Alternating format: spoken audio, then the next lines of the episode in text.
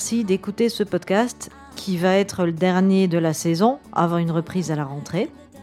Je suis Sylvia Ansel, vous êtes dans mon salon et comme promis dans l'émission précédente qui était sur Across the Universe des Beatles, on va parler de la première vraie chanson que j'ai écrite, mais on va aussi parler littérature. Pour commencer, j'ai la joie et l'immense fierté de vous annoncer, mais c'est vrai en plus je rigole pas, de vous annoncer la parution le 20 août prochain de mon livre Cannonball, L'adolescence n'est pas une chanson douce. C'est aux éditions Intervalle, comme le précédent, Les adultes n'existent pas. Et celui-ci, il parle de mon adolescence à travers 50 chansons, un peu comme je le fais dans ce podcast, mais en plus personnel. C'est d'ailleurs l'écriture de ce livre, que j'avais commencé il y a longtemps, qui m'a donné l'idée d'en faire un podcast. Donc, le 20 août, vous vous ruez en librairie. Mais pour l'instant, on va retourner en été 1996, quand j'avais 15 ans. C'était l'été entre mon brevet et la rentrée en seconde. J'étais en vacances chez mon père, qui à l'époque vivait avec une femme qui avait une fille de mon âge. Et c'est elle qui m'a fait lire ce roman qui était best-seller du moment, Le parfum de Patrick Suskind. Je vous disais la dernière fois que durant le confinement, à cause d'un défi sur Facebook de poster 10 livres qui m'ont marqué, bon tu parles d'un défi, euh, ça va, ça n'a pas été compliqué de choisir les 10. Bref, j'avais mis ce livre et j'en ai parlé avec des amis dans les commentaires et ça m'a donné envie de le relire. Ça tombait bien, les bibliothèques et les librairies étaient fermées. Eh ben, je l'ai relu et je l'ai trouvé toujours aussi bien. Ça se passe à Paris, en 1700 et quelques sous Louis XV, et ça raconte la vie d'un personnage, Jean-Baptiste Grenouille, qui est orphelin, qui est super moche, misérable, mais qui est doué d'un sens de l'odorat hyper développé, voire surnaturel. C'est au point il peut, peut sentir un être humain à plusieurs kilomètres. Quoi. Il a aussi une volonté de survivre et de dominer le monde incroyable. Bon, ça va être difficile de ne pas euh, spoiler l'histoire pour ceux qui l'ont pas lu. Je vais essayer, mais d'un autre côté, c'est pas tellement l'histoire qui est intéressante dans ce livre. C'est la façon dont elle est racontée. C'est super bien écrit. L'auteur a fait un immense boulot de documentation historique. Et c'est cynique, c'est misanthrope et c'est super drôle. Et tous les personnages s'en prennent plein la gueule, c'est absolument génial. J'ai lu ce livre quasi d'une traite, euh, au point que ça me faisait chier de le lâcher pour aller manger ou pour aller me laver, quoi. Et quand je l'ai eu fini, ben, je savais pas quoi faire. J'étais tellement désemparée la seule chose à faire, c'était de retourner à la première page et le relire. J'étais carrément amoureuse de ce livre et peut-être un peu amoureuse de Jean-Baptiste Grenouille, ce qui n'est pas forcément signe de bonne santé mentale, je vous l'accorde. Lui, il n'a jamais été amoureux d'un être humain. Le seul domaine qui l'intéressait, c'était les odeurs. Or, un soir, dans Paris, alors qu'il est euh, jeune ado, il sent une odeur extrêmement bonne qu'il n'a jamais sentie auparavant. Il suit le fil ténu de l'odeur dans les rues. La scène est super bien racontée. Il est ému par cette odeur portée par le vent. Euh, parfois, il croit l'avoir perdue et il la retrouve.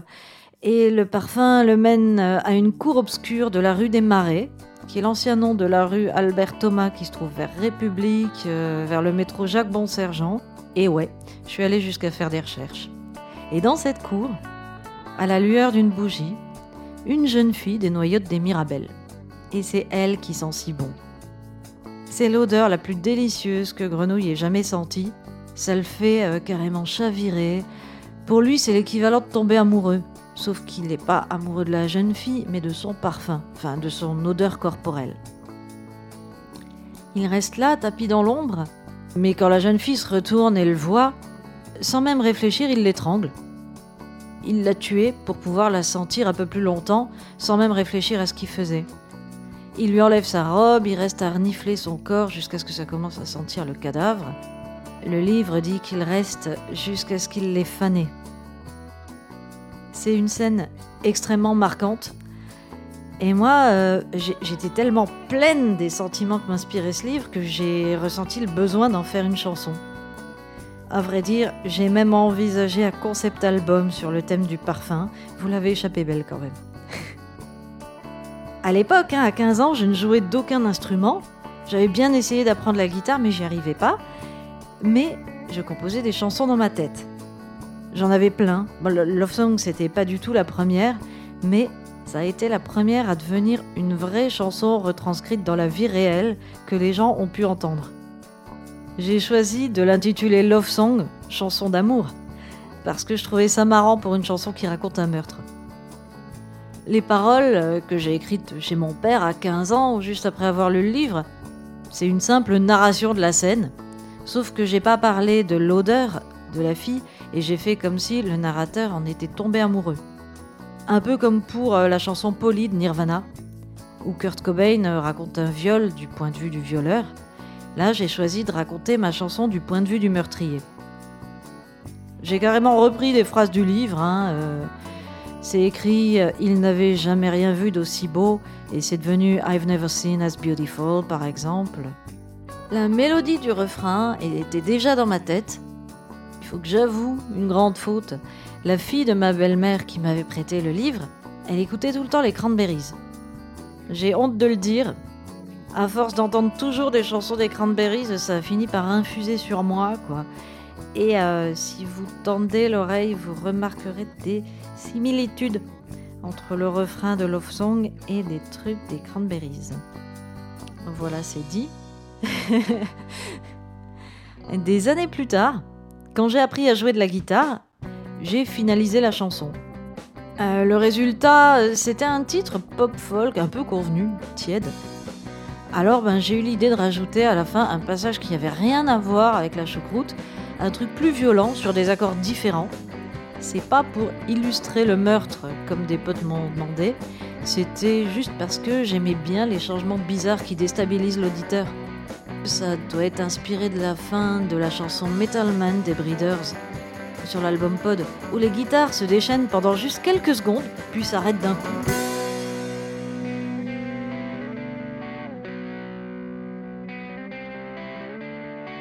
Love Song a été ma première compo vraiment aboutie.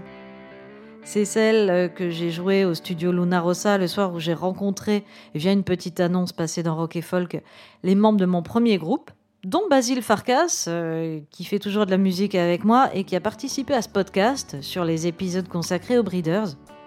À cette époque, j'avais 21 ans. Ça a longtemps été la seule compo à moi qu'on jouait avec mon groupe de l'époque qui s'appelait Virus for Sale. Plus tard, vers je crois 2007, euh, mon pote Ulrich, euh, qui était ingénieur du son, m'a proposé d'enregistrer une de mes chansons à un moment où il n'avait pas trop de boulot. J'ai choisi Love Song. Je sais pas trop pourquoi, parce que entre temps j'en avais composé des mieux. Peut-être que c'était celle que j'arrivais le mieux à jouer, avec laquelle je me sentais le plus à l'aise. Ça a été la première chanson que j'ai mise en ligne sur MySpace. Je l'ai aussi mise sur le site des Inrock. À l'époque, ils avaient un concours qui s'appelait CQFD, ce qu'il faut découvrir où euh, les artistes qui avaient le plus d'écoute bénéficiaient d'une exposition médiatique euh, et de quelques thunes, il me semble. Il y a notamment Cascadeur qui a fait partie des vainqueurs. Euh, je sais pas si ça vous dit quelque chose. Bon, j'ai pas du tout gagné ce concours, j'en étais très loin. D'ailleurs, je m'y attendais pas. Hein. Mais ma chanson a été repérée par un journaliste des Inrock, Jean-Luc Manet, qui a écrit quelques lignes dessus dans son magazine. Et c'est à lui que je dois les fragiles débuts de ma carrière d'artiste, mon immense carrière comme chacun sait.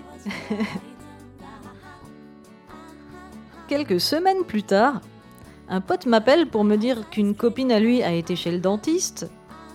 Bon, jusqu'à présent, je n'avais rien à foutre. Et dans la salle d'attente, elle a feuilleté un numéro de Biba, le magazine féminin que vous connaissez sans doute, et elle a vu qu'il parlait de moi et de ma chanson dans la rubrique Musique découverte sur le web.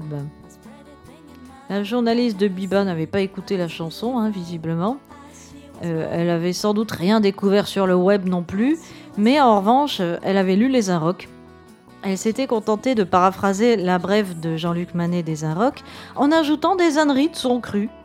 On y apprenait euh, par exemple que j'avais un nom à coucher dehors. Bon, il faut dire qu'à l'époque, euh, mon pseudo c'était Sylvia Hanschneckenbull.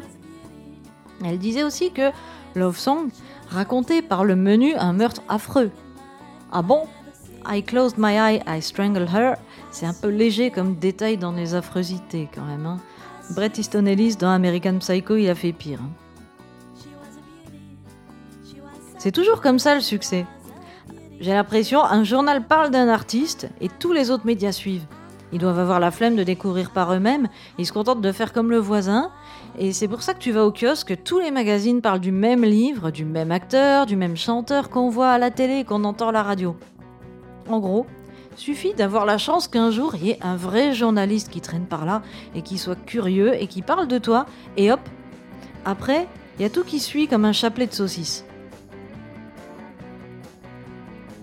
Quand est venu le temps, non pas du succès, mais d'enregistrer un album, j'en avais déjà marre de cette chanson, Love Song. Mais euh, ben, peut-être par respect pour son histoire et le rôle qu'elle avait joué dans ma vie, j'ai décidé de l'inclure dans le disque. Bon, résultat, elle va pas très bien avec le reste, et je ne suis pas très satisfaite du résultat. Du coup, pour ce podcast, euh, j'ai hésité à mettre euh, une des deux versions déjà publiées, celle de MySpace ou celle de l'album, et puis, je me suis dit, mais si on essayait de lui donner une nouvelle chance à cette chanson, comme disait Pascal Sevran. Et j'ai essayé de nouvelles harmonies, j'ai essayé un petit synthé pour voir si je pouvais la faire sonner bien. Et euh, voilà le résultat.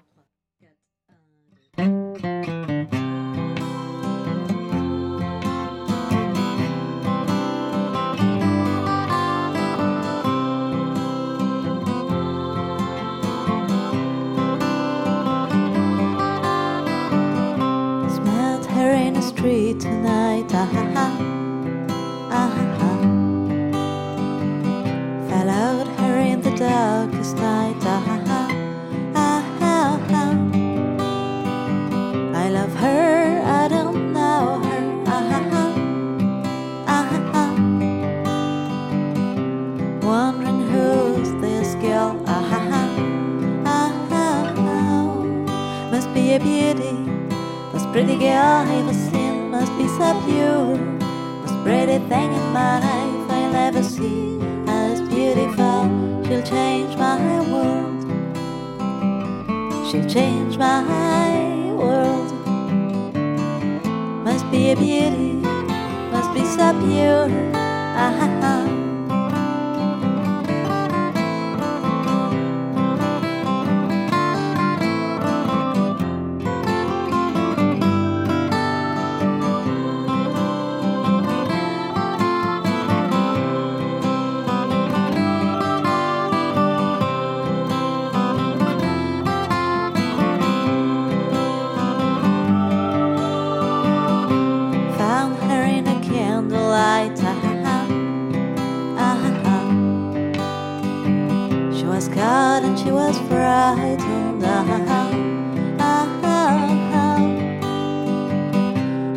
Closed my eyes and strangled her. Ah ha ha, ah ha ha, ah ha ha. Stayed until I faded her. Ah ha ha, ah ha ha.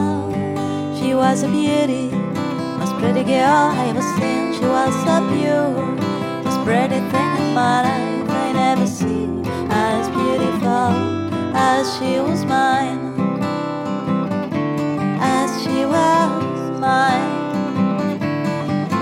was a beauty, she was so pure. Ah.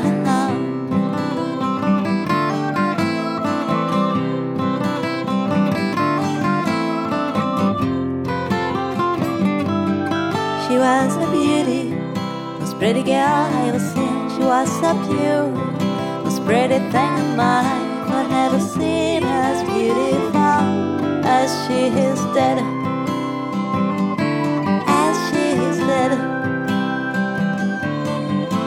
Was a beauty, she was so pure, she was a beauty, she was so pure.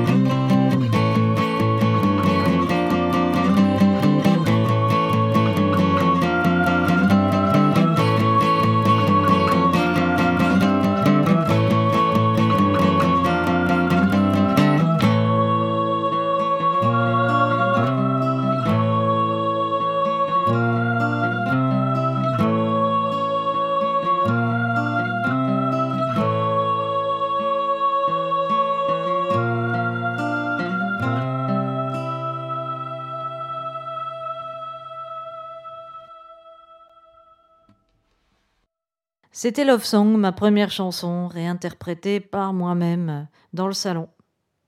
Cette émission a été réalisée par Joachim Robert et écrite par Sylvia Ansel. On se retrouve à la rentrée en septembre. En attendant, je vous souhaite un bon été en espérant que vous ayez des congés, contrairement à moi qui vais bosser comme un âne batté jusqu'à la mi-septembre. Et n'oubliez pas que mon livre Cannonball sort le 20 août aux éditions Intervalle. Si vous aimez ce podcast, il devrait vous plaire. Alors, ruez-vous en librairie. Et en parlant de librairie, je fais une séance de lecture concert dédicace le samedi 29 août à la librairie Zeugma. C'est au 5 bis avenue Valvein à Montreuil, métro mairie de Montreuil. Et pour plus d'informations, suivez-moi sur Facebook ou Twitter. Bon salut, bonnes vacances.